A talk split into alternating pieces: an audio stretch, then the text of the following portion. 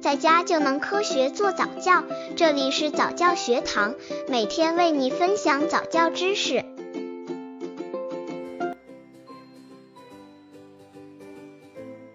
小孩子学习英语应该注意什么？随着社会进步，家长对小孩的教育投入的精力与财力越来越多，在对孩子的教育中，学习英语已经成了孩子生活中极为重要的部分。幼儿英语越来越热，儿童学习英语的年龄也越来越小，许多家长还会拿自己的孩子与别的小孩进行比较，看到别的孩子比自己孩子英语学得好，就会马上给孩子报各种英语实习班。可是，尽管家长对孩子的英语学习如此上心，还是有不少孩子的英语学得并不好，甚至有些孩子对英语的学习产生了恐惧感，让家长们不知如何是好。那么，幼儿学习英语应该注意什么呢？小孩子学习英语应该注意什么？刚接触早教的父母可能缺乏这方面知识，可以到公众号早教学堂获取在家早教课程，让宝宝在家就能科学做早教。一、幼儿是可以进行第二外语学习的。通过大量的研究表明，在幼儿期进行第二语言的熏陶和教学是可行的，也是有益的。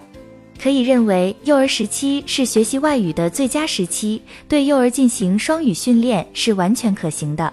二三至五岁是学习英语的关键期，三至十二岁是人生学习第二母语的最佳时期，其中三至五岁是学习第二母语的最佳启动时段。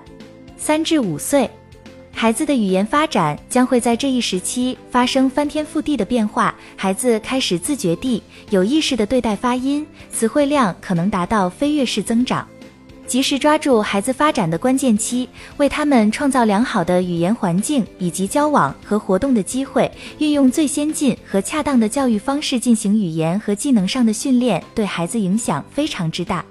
而超过十二岁的孩子，中文思维系统已经很成熟，学英语会受到中文的干扰，最后变成传统的英汉互译，也就是我们常说的母语干扰。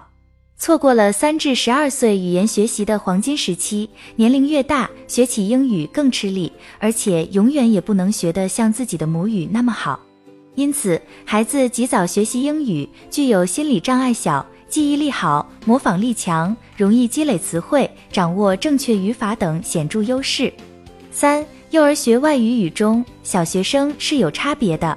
小学生、中学生学英文经常碰到难题，有的孩子对英文学习产生恐惧，而幼儿就没有这层顾虑。他们基本上是透过尝试错误来学习所有事情的。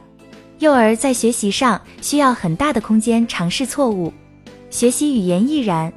如果他们每发出一个声音，父母就严厉纠正，他们就会停止继续学习，并不是害怕自己犯了错，而是对这个学习没有了兴趣。四、兴趣培养很重要。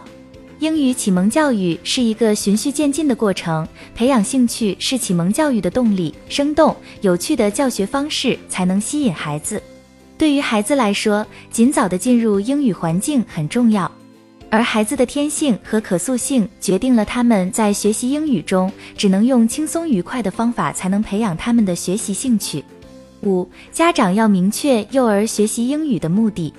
作为家长，首先应明白，孩子学英语并不是为了让他们的英语水平有多高，词汇量有多大，而是通过英语这一语言教学，一方面培养幼儿一种学习的兴趣及对英语语音的敏感性，为以后的英语学习打好扎实的基础。只有建立了这种观念，我们才能在家庭中正确对待和引导孩子进行英语学习。六、语言环境对学好英语更为重要。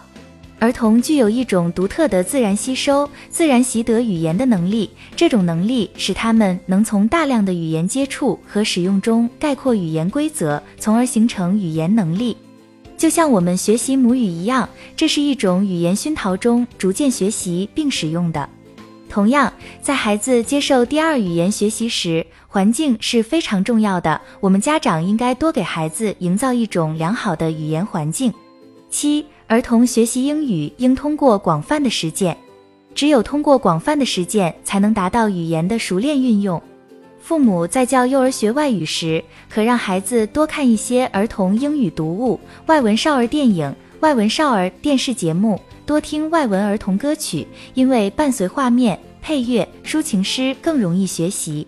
如果条件允许，可以规定一段时间，如每天晚上的七至八点，全家人必须用外文交流。处于这种环境下，儿童的外文水平会有较大的飞跃。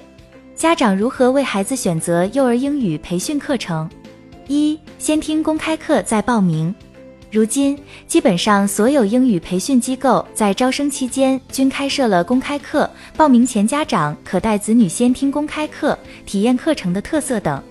二、与授课教师交流，慎选教师。少儿学英语目的性和自觉性都不如成人，教师起到了至关重要的作用。少儿英语的教师除了要有很强的责任感外，还应有过硬的教学技能，如表演、模仿能力等等。三、尊重孩子意愿。少儿英语培训的重点是培养孩子的学习兴趣和习惯。在报名前，家长还应该咨询孩子的意见。听完公开课后，看看孩子喜欢哪个老师。